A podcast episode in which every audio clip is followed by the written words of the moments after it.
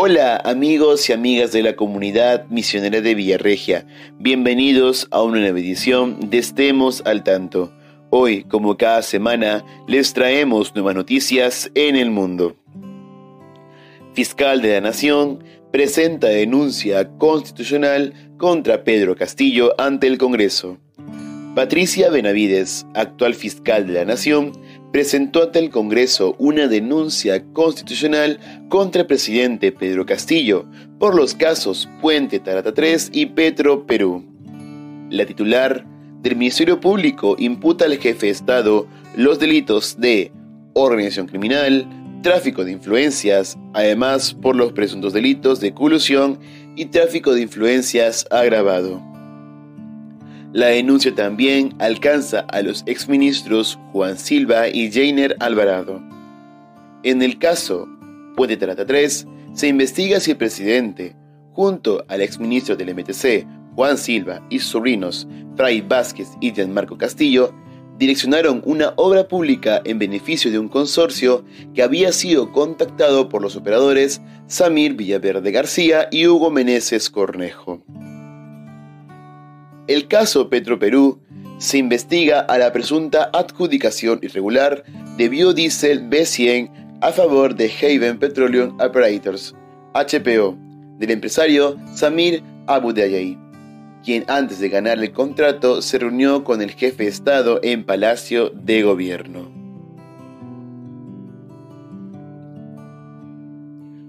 Conoce el megaproyecto que unirá a la costa peruana desde Tumbes a Tacna. El tren Grau, proyectado de Tumbes a Tacna, fue anunciado por el gobierno de Pedro Castillo y que busca beneficiar a 19,8 millones de personas. Además, se extendería por 2.4 kilómetros a lo largo de la costa peruana. Este megaproyecto es muy ambicioso, ya que está planificado para recorrer 8 departamentos del Perú. El tren Grau está previsto para transportar 61,5 millones de toneladas de carga anual, con una vida útil del proyecto de 45 años. Además, este proyecto posee 8 tramos a lo largo de la costa peruana.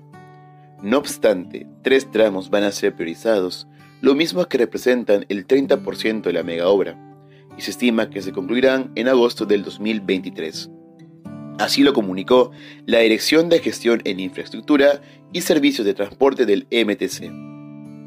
A lo largo del recorrido en la costa peruana, los departamentos que integran el tren Grau son desde Tacna hasta Tumbes, pasando por Piura, Lambayeque, La Libertad, Ancash, Lima, Ica, Arequipa y Moquegua.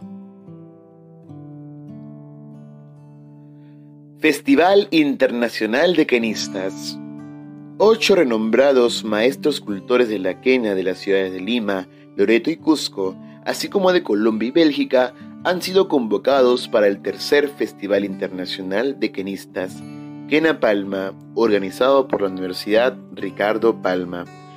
El evento se llevará a cabo en el Centro Cultural Corihuasi, ubicado en la avenida Arequipa en Miraflores. En este festival el público disfrutará gratuitamente de presentaciones artísticas, siendo la quena la protagonista. Será un viaje a través de distintos géneros como la música tradicional, folclórica, clásica, popular, cosmopolita y fusión. Además, los elencos participantes interpretarán desde melodías folclóricas andinas, pasando por ritmos populares peruanos hasta composiciones clásicas e innovadoras, creaciones contemporáneas. La Biblioteca Nacional del Perú ofrece 1.420 nuevos libros y audiolibros para préstamo gratuito. La Biblioteca Nacional del Perú incorpora contenido digital a fin de enriquecer las opciones de lectura para más peruanos y peruanas de todas las edades. A solicitud del público lector, la Biblioteca Nacional del Perú pone a disposición de la ciudadanía 1.420 nuevos títulos de libros y audiolibros para el préstamo gratuito. Por ello, la Biblioteca Nacional del Perú ha realizado los esfuerzos necesarios para incorporar nuevo contenido digital. La reciente incorporación cuenta con lecturas relacionadas a bibliotecnología, escritoras, literatura infantil y juvenil, autores premio Nobel, novelas gráficas, humanidades, ciencias sociales, ciencias aplicadas, tecnología, así como publicaciones nacionales. En su mayoría son títulos publicados en las dos últimas décadas del siglo XXI. La Biblioteca Pública Digital es una plataforma digital que puede ser accedida por peruanos y peruanas con documentos de identidad, el DNI en cualquier parte del país y del mundo, así como extranjeros residentes en el Perú.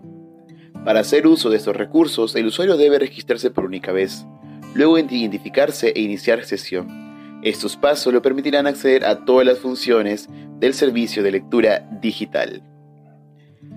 Y estas fueron las noticias más destacadas de la semana.